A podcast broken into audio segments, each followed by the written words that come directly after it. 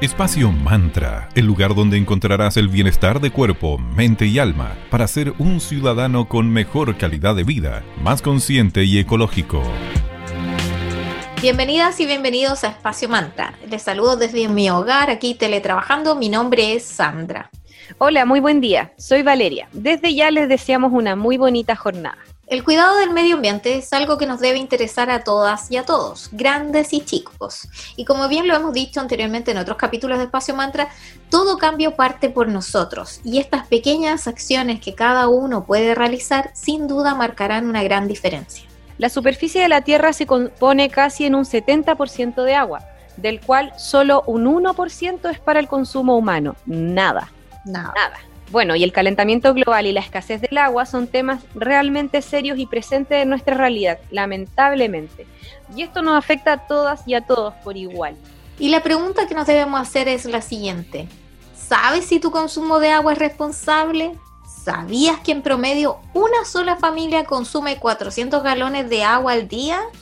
Uf, de esos mucho y de eso solo un 70% se usa en, en tareas diarias como el aseo personal, el lavado de la losa, lavar la ropa, entre otros. Es urgente hacer cambios en nuestros hábitos diarios y de consumo. Esto será un gran primer paso. Vamos con un poco de música, Arcade Fire y Reflector, y a la vuelta compartiremos algunas ideas sencillas para que comiences a cuidar al medio ambiente y como consecuencia también cuides tu bolsillo.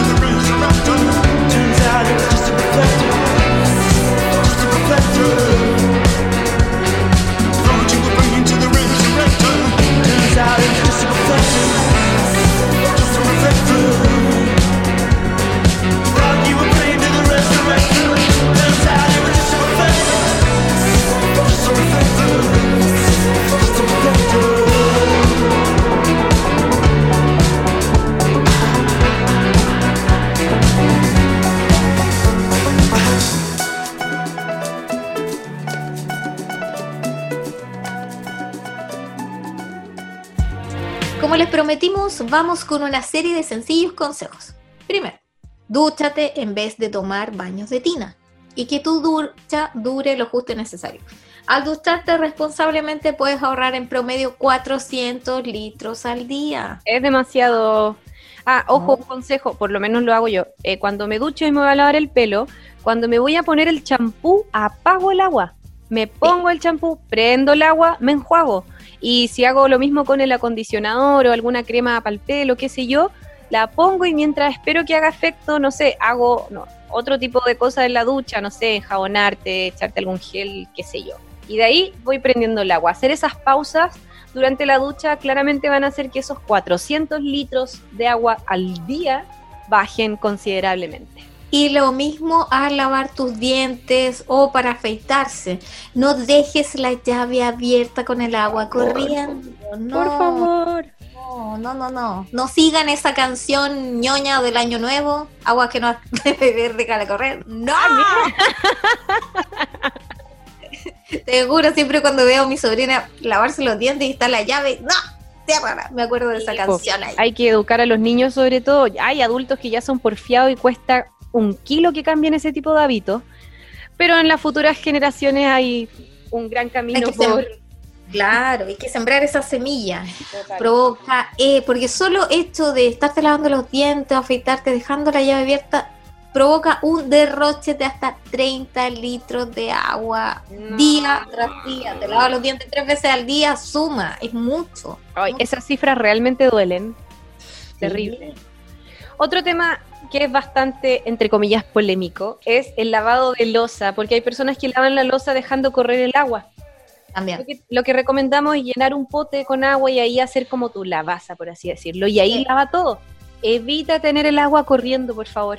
Busca la manera además de reutilizar el agua que no esté sucia. Por ejemplo, esa agua del último enjuague de tu losa que hiciste puede servir para limpiar el piso de tu patio, por ejemplo. Otra, medida importante que puedes hacer es juntar agua de lluvia, que va a ser espectacular además para poder regar tus plantitas. O puedes buscar también la manera de crear un sistema de riego por goteo. Además, considera que los mejores horarios para regar son muy temprano por la mañana o en la tarde, luego de las 18 horas. Evita horas de mucho calor para evitar la evaporación. Además, las plantitas, si las, las riegas en horario mucho calor, se queman las raíces, entonces no sacas nada. Por todos lados es muy, es muy mala idea regar cuando hace muy Mala idea. No se refrescan las plantas, le hace mal, de hecho. Pésimo, es como si estuvieran en un sauna las pobres, así no, mal, mal, mal, mal. Otro aspecto súper importante es chequear las posibles fugas, ya sea en el baño, en la cocina. Revisa cada cierto tiempo todas las llaves, toda tu grifería y demás elementos porque con su uso pueden ir apareciendo estas pequeñas fugas, estas pequeñas goteras que pueden convertirse al final en importantes pérdidas de agua, esa gotita cae día tras día de día y al final eso es chin, chin, chin, dinero que te está yendo por tu bolsillo. Sí, más encima perder un recurso que es no renovable como el agua. Es como, oh, no, por donde lo mires es muy mala idea tener cualquier tipo de fuga. Bueno, cuando compres electrodomésticos o busques renovar los actuales, opta por aquellos que tengan etiquetas que garanticen que va a haber un ahorro y un consumo energético mucho más responsable. Esa etiqueta en donde sale un A positivo o A doble positivo arriba como el símbolo, símbolo más o el A con tres símbolos también positivos. Eso indica que ahorrarás hasta un 50% de energía al usarlos, sobre todo en el caso de la lavadora, gracias a esos sistemas que crean que son de lavado económico y programas de media carga. Son solo algunas ideas que te proporcionamos acá con Valeria y la idea es que siempre busques las mejores formas para ser ciudadanas y ciudadanos más responsables y conscientes. Escuchamos a continuación a The Pet Mode con eh, la gran Never Let Me Down y regresamos con más consejos aquí en Espacio Más.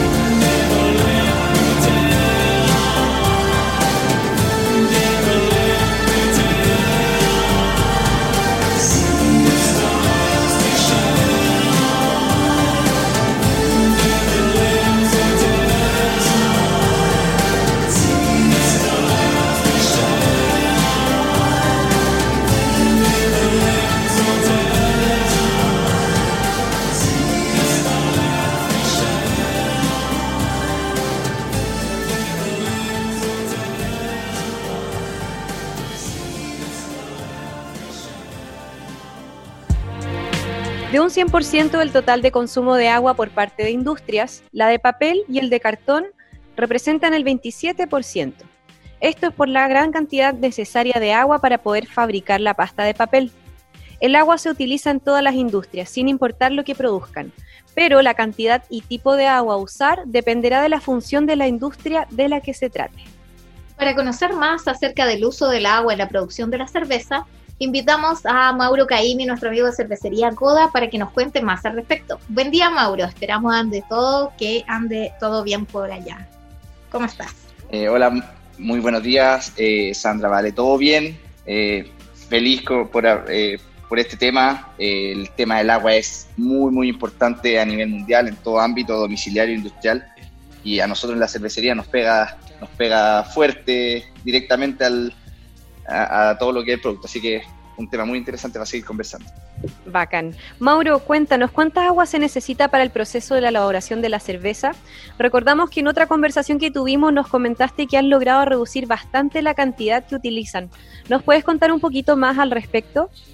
Por supuesto. Primero, entender que tenemos eh, en la industria cervecera distintos, distintas fuentes de consumo de agua. Primero, todo lo que es la cadena que viene previo a, la operación en fábrica, por ejemplo, todos los cultivos o bien, como hablaban antes, todo el, todo packaging y el agua involucrada en esa cadena que nosotros vamos a heredar y ya traemos una huella hídrica.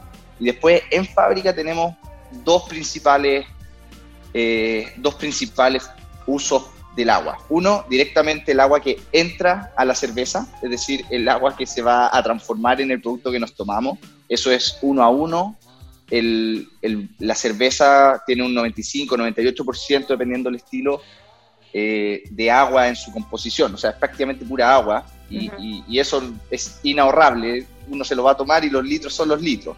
Pero después está todo el tema de lo que pasa en la fábrica, que es eh, todo el mundo de la limpieza y, la refrigeración. No voy a entrar en la refrigeración porque, porque en realidad no es, es, significativo, pero no es tan importante, pero el de la limpieza es algo que siempre queda como escondido, es algo que pasa todos los días en fábrica, estamos constantemente limpiando, higienizando, eh, lavando las botellas, por ejemplo, lavando los barriles, lavando todos los estanques de fermentación, los suelos, canaletas, y el, y el, y, el agua involucrada en ese proceso es, es muchísima y no nos damos cuenta, y uno, para hacerla fácil, uno deja corriendo la llave porque, eh, porque así limpia y escurre y, y, mm. listo, pero después cuando viene a hacer el conteo de agua, de cuánta agua está usando en fábrica, eh, el número es loco. Entonces, volviendo a la pregunta de cómo hemos logrado reducir la cantidad de agua involucrada, va por ahí. En cómo hacemos eficiente el uso de agua oculta. El, agua de la cerveza, como dije, va a ser uno a uno.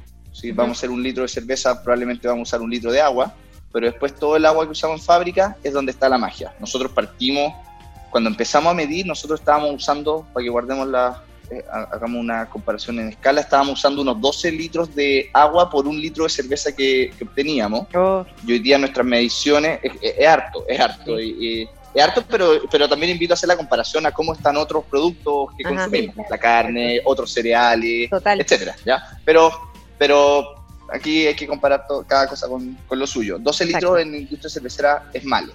Eh, el estándar está por, por los 3 litros de agua de, eh, por litro de cerveza, que eso lo tienen las cervecerías industriales más grandes del mundo, más automatizadas, más eficientes, donde pueden darle N, N vueltas al agua que ocupan en lavado para después lo pasan a refrigeración, de refrigeración pasa a otro lado y así hacen súper eficiente el uso del agua.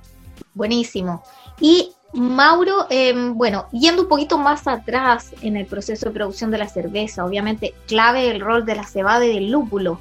Entonces te queríamos preguntar si tenías un poquito de información al respecto eh, de qué variedades de cebada y de lúpulo necesitan menos riesgo, porque claramente es, e, es un factor a considerar en el momento de elaborar la receta de los distintos tipos de cerveza. Así es. Eh, bueno, como todo producto agrícola, son súper intensivos en el uso de agua, tanto la cebada como el lúpulo el lúpulo es una enredadera que crece en, latitudes muy, muy al norte o muy al sur. Por ejemplo, en Chile crece, si es que crece, porque no tenemos una industria muy desarrollada, pero crece en la, en la Araucanía y, hacia abajo. Por supuesto, nosotros encontramos en distintos valles o, microclimas, también encontramos ciertos cultivos, pero son, son más jardines que, plantas productivas para, la industria. Eh, pero esto crece en las temporadas de verano y primavera. Entonces ahí es donde es súper intensivo en, el uso del agua, eh, que al mismo tiempo es donde, donde tenemos más evaporación en el suelo. Entonces eh, es súper intensivo en esos meses y después en invierno la planta se, se corta, se, cosecha, se corta y vuelve a crecer, o sea, como que se, como que se guarda durante el invierno y después crece súper fuerte y agresivamente en primavera y verano.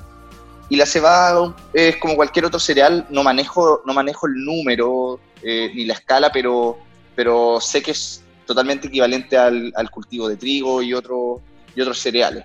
Eh, de todas formas, eh, entre variedad de una o la otra no hay mayores diferencias, pero sí lo que se hace súper interesante es, es para nosotros sería entender de dónde estamos abasteciéndonos de cada uno de estos, de estos insumos, o sea, del lúpulo, el lúpulo de dónde viene, porque, porque en, ecología hay que entender la cadena completa, o sea, no nos sirve ver, ver nuestra fábrica y listo, sino que hay que entender toda la cadena. Y entonces ahí es donde gana mucha fuerza la producción nacional. Chile es súper fuerte en producción de cebada nacional, pero en la industria también vemos mucha cebada importada.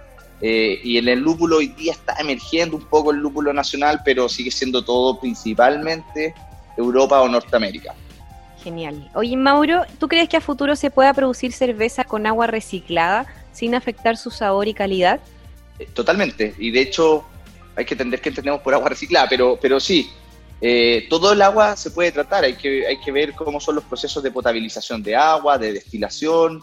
Eh, y hay que ver cuál es, la, qué, es lo más, qué es lo más eficiente. Por ejemplo, te pongo el ejemplo de que nosotros, ¿qué pasa si es que limpiamos limpiamos superficies en fábrica y usamos esa agua. Esa es un agua gris, el agua gris será más, será más conveniente, y hagamos los cálculos, será más conveniente tratarla, pasar de agua gris a agua potable de vuelta, o usar esa agua gris, bajarle un poco la carga, la carga química y usarla para riego, para otros procesos que nosotros tenemos, eh, o, bien la usamos para refrigeración o qué sé yo. Eh, hay que evaluar cuál es, cuál es el mejor camino y el más eficiente, porque muchas veces tratamos de, reutilizar infinitas veces una cosa, pero, pero, pero ganamos agua, pero perdemos energía. Entonces, claro. tenemos que cuidar el balance completo. Pero para responder para responder la pregunta de fondo, si se puede usar el agua reciclada totalmente, y hay un caso anecdótico en, en Alemania eh, que lo voy a contar al aire. Eh, no tiene nada de nada brutal, pero igual llama la atención. Que usaron todo eh, en, un festival de cerveza en, Alemania, usaron todo el, líquido de, los baños eh, de toda la gente que va a, hacer sus necesidades después de consumir mucha cerveza, recolectaron todo eso, lo pasaron por un proceso totalmente de, limpieza, filtrado y etcétera, y toda esa agua la usaron para hacer cerveza, y por supuesto esa cerveza fue icónica, fue una, cerveza icónica, pero, pero no afecta en nada el sabor y todas las propiedades de la cerveza porque fue tratada. ¿ya? No sé si será muy eficiente, pero al menos hace un punto. El agua sí se puede volver a usar y, reintegrar al proceso productivo. Era una pipi beer. Así es, la pipi beer. Qué asco. No, no podría. Yo, no sé si a ese nivel de reciclaje y amor por el medio ambiente podamos llegar, quizás sí, no lo sabemos, eso solamente hay que esperar que nos depara el futuro. Bueno, qué buena. Gracias, Mauro, por esta información, por informarnos, por entretenernos de este proceso de cómo industrias como la cervecera se preocupan en toda la cadena productiva completa del cuidado del agua. Así que, como siempre, muchas gracias, muy interesante toda la, tu aporte. Así que hasta una próxima oportunidad y obviamente dejamos el minuto para que le digas a nuestros amigos tus redes sociales, donde podemos ubicar los productos de cervecería Coda. Pueden seguirnos en, redes sociales, en Facebook y en Instagram, en arroba cervecería Coda. Pueden enterarse más y comprar online en coda.cl. Muchas gracias, Para valientes. Eh, gracias, Mauro. Muchas gracias. por el espacio. gracias, que esté muy bien. Bueno, gracias amigas y amigos por habernos acompañado nuevamente en otra versión de Espacio Mantra. Les recordamos que nos juntamos todos los lunes, miércoles y viernes, desde las 9 y media a las 10 de la mañana. Recuerda que si no alcanzaste a escuchar este, este capítulo completo, puedes buscar nuestros podcasts que vamos compartiendo en nuestras redes sociales o también en el sitio web de la radio digital. Y no se olviden, amigas y amigos, seguimos viviendo una pandemia, así que a cuidarse con las eh, medidas básicas que ya todos conocemos. Lavado constante de mano, usen la mascarilla si van a salir a la calle y traten a la medida de posible del distanciamiento social. Compartan, pero con responsabilidad. Y nos vamos con un temazo de Alanis Morissette y hablando de limpieza, Hans Clean. Estamos muy ad hoc. Chao, chao. Muchas gracias por escucharnos. Chao, que tengan buen día. Hasta una próxima vez.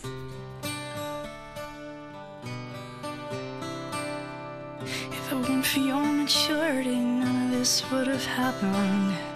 If you weren't so wise beyond your years, I would have been able to control myself.